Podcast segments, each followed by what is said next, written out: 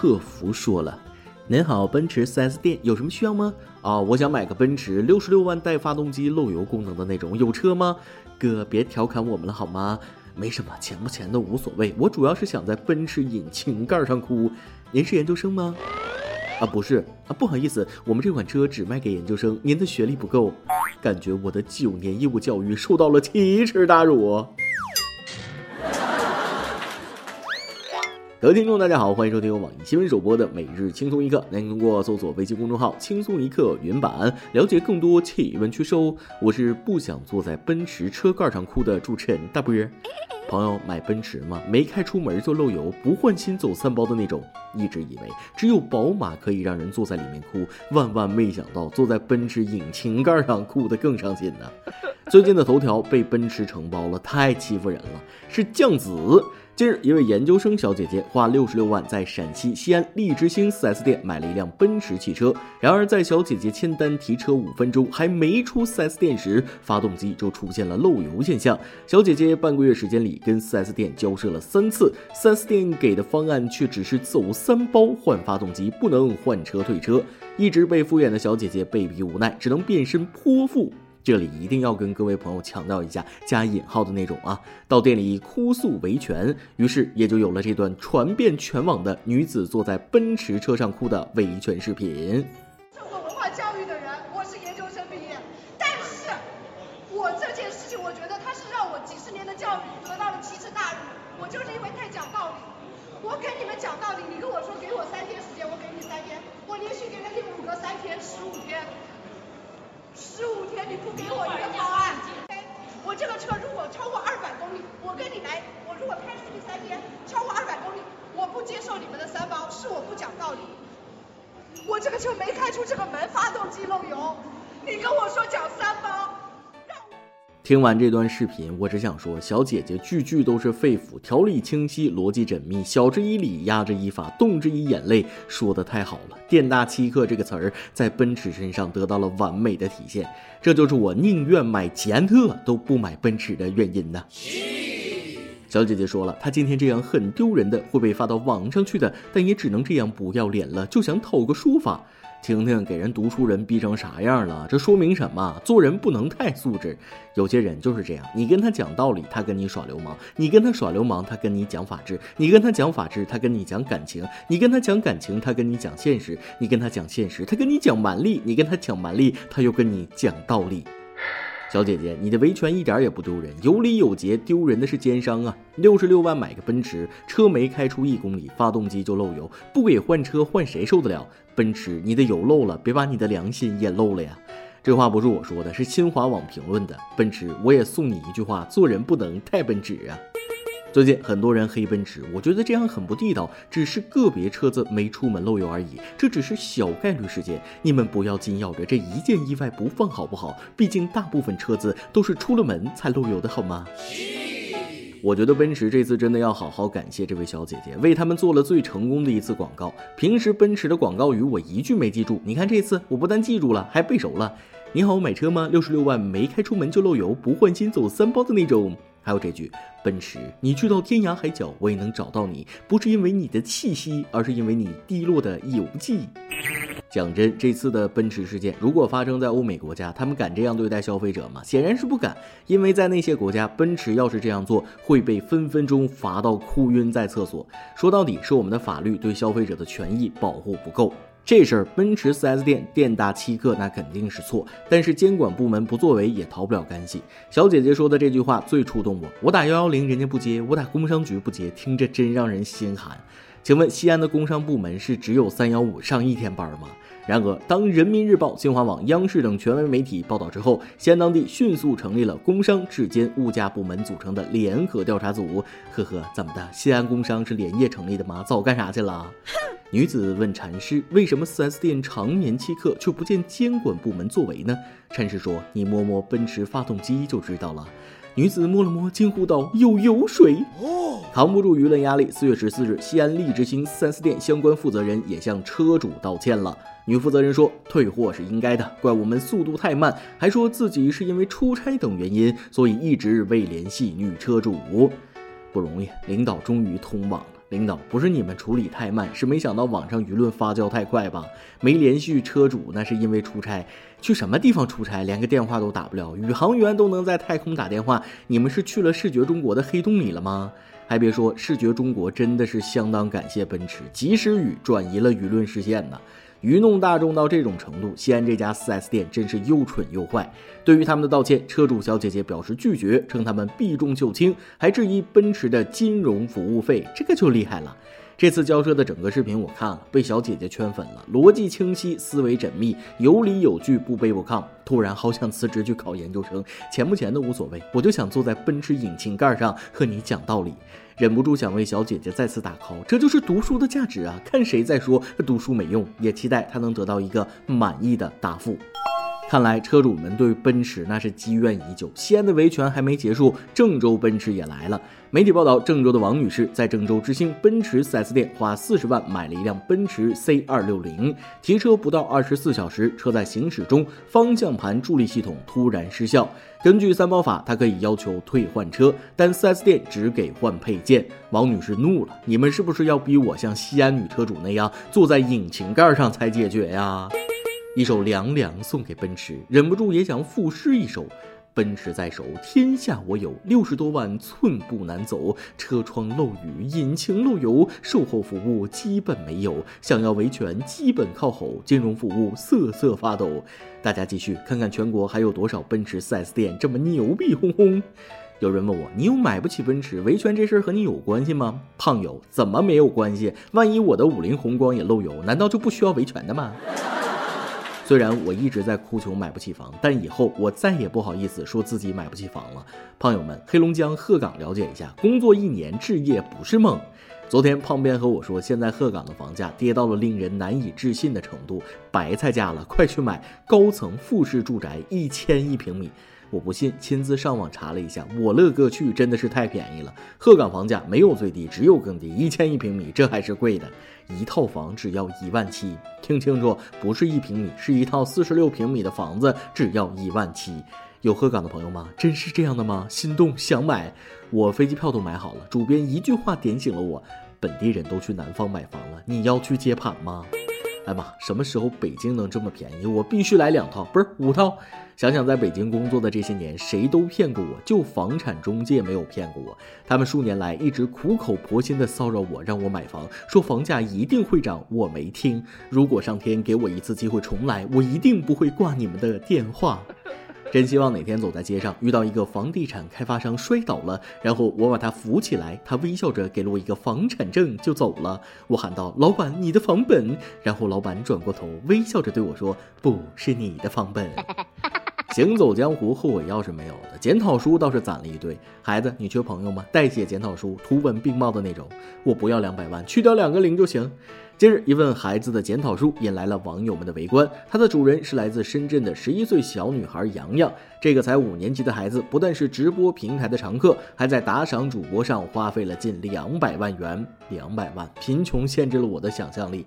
洋洋说了，如果不刷礼物，会觉得很没面子，压力很大，所以就一直刷，一直刷，直到被妈妈发现。事后，洋洋的妈妈说，她发现女儿刷掉了两百万，就要求女儿写了份检讨书。花了两百万，妈妈要求他写份检讨书完事儿。家里有矿，没法比，没法比。换做是我，估计得被我妈直接打死。不，我家根本就没有那两百万。对不起，是我想多了。洋洋在检讨书中说，他刷礼物也是为了维持和主播的友谊。孩子，你还是太年轻，哪有什么友谊？所谓的友谊都是建立在送礼物的基础上的。恕我直言，现在有些主播和乞丐没啥两样，都是直接伸手要钱，丢不丢人？丢不丢鸡？这事儿，直播平台当然有不可推卸的责任，但是家庭教育也值得反思。十一岁的孩子就知道用钱维持友谊，就有了虚荣心，就知道注册账号，还知道直播平台，还知道怎么付款，优秀。家长教育令人堪忧，这不是一天两天发生的事儿。这么长时间，这么大的金额，孩子的心理变化，如果父母关心了任何一个方面，都不会发展成现在这样。父母只是把自己当做神，却从没有把自己当人，和孩子平等相处。如果没给孩子留下智慧，那么留下的财富都是骗子的呀。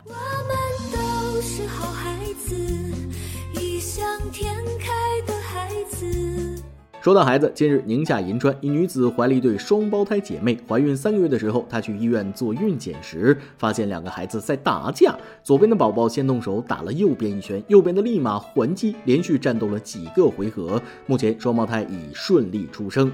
嘿，你俩打架被直播了，知道吧？他们仿佛吵得很激烈的样子，这是打一架在争谁当姐姐谁当妹妹吗？我是姐姐，我才是姐姐，你干嘛推我？你再推我试试，就推你了，怎么地？敲你个木鱼脑袋！你真打呀？谁让你推我的？让你尝尝我的厉害！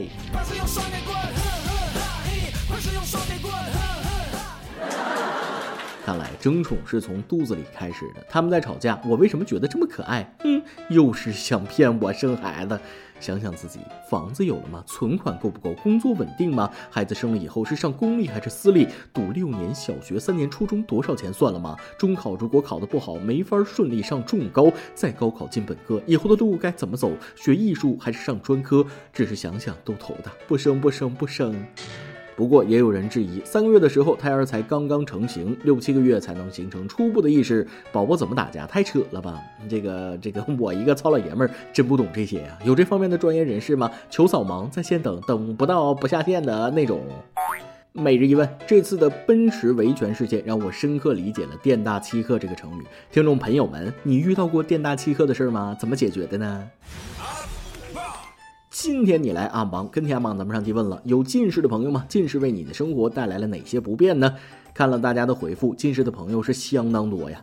微信网友不灵不灵说了，以前是五十米外六亲不认，现在是五十米外人畜不分。每一个近视的人都是朦胧派诗人。微信网友爱丽丝说了，近视就是不戴眼镜出门就没有安全感，不戴眼镜感觉别人说话都听不清楚。微信网友奔雷手文泰来说了，我左眼近视六百，右眼五百，主要影响就是理发的时候看不清目前到底理成啥样了，只能盲目相信理发师，说出了多少近视人的痛啊！微信网友再不注视我是说了，近视最难受的地方就是亲女朋友的时候要摘眼镜，确实相当不便了。这个烦恼我就不会有啊，因为我没有女朋友。微信网友纯白说了：“近视吗？那就是我本人啊！讲一次搞笑的事。我家三楼那天刚起床，没戴眼镜，看见窗外草坪里有个白色的猫咪扭来扭去，觉得这猫也太搞笑了吧！迫不及待的下楼去围观，结果到跟前，看见就是个白色塑料袋在随风飘摇。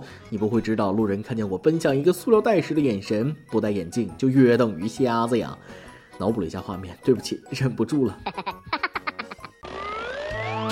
再来一段。”小红问朋友：“你们男的看女生第一眼是先看胸呢，还是先看腿呢？”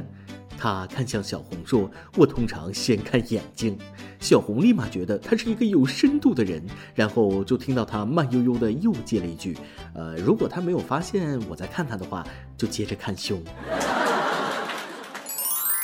一首歌的时间。微信网友 lemon miner 说了：“我是山沟沟里的。记得小学时，一个姓岳的老师第一次夸了我，超级自豪感动。之后就没什么记得住了。我是一二年开始接触网易，同年开始在 APP 上看，之后原版出来了，就一直默默的听。超喜欢主持人的声音，还有那贱贱的语调。这是我有史以来第一次除新闻外的留言，求不要别念。最后祝主持人头发浓密，早日脱单，财富自由。”感谢你的留言啊！这网友没有点歌，但是我想送给他一首歌，也送给所有像他一样默默支持轻松一刻的朋友。谢谢你们啊！很高兴一路上有你们的陪伴，让我们能用轻快的步伐面对下一个明天。范玮琪最初的梦想送给所有的朋友，谢谢大家。以上就是今天的网易轻松一刻，有电台主播讲当地原汁原味的方言播轻松一刻，并在网易和地方电台同步播出吗？请联系每日轻松一刻工作室，将您的简介和录音小样发送至 i love 曲艺 at 幺六三点 com。老规矩，送上最真挚的祝福，祝大家都能头发浓密、睡眠良好、情绪稳定、财富自由。我是 W，咱们下期再会，拜拜。如果骄傲没被现实大海冷冷拍下。又怎会懂得要多努力才走得到远方？如果梦想不曾坠落悬崖，千钧一发，又怎会晓得执着的人拥有隐形翅膀？把眼泪种在心上。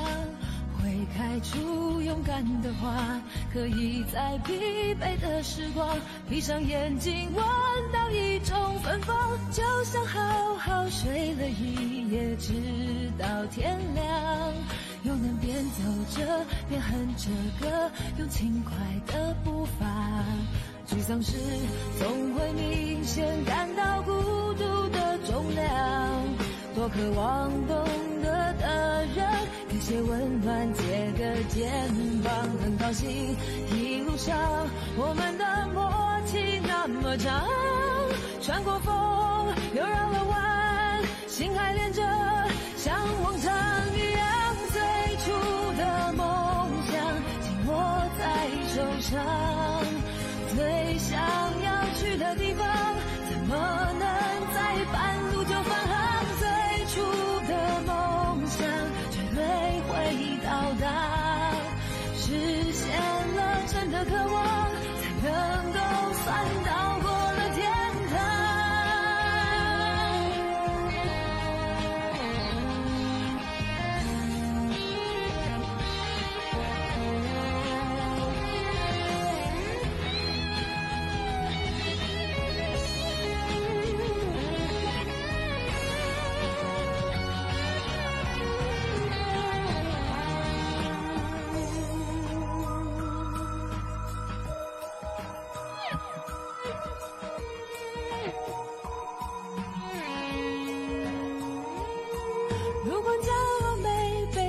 是大海冷冷拍下，又怎会懂得要多努力才走得到远方。如果梦想不曾坠落悬崖，千钧一发，又怎会晓得执着的人拥有隐形翅膀？把眼泪种在心上。开出勇敢的花，可以在疲惫的时光，闭上眼睛闻到一种芬芳，就像好好睡了一夜，直到天亮，又能边走着边哼着歌，用轻快的步伐。沮丧时总会明显感到孤独的重量，多渴望懂。温暖，借个肩膀，很高兴一路上我们的默契那么长，穿过风又绕了弯，心还连着，像往常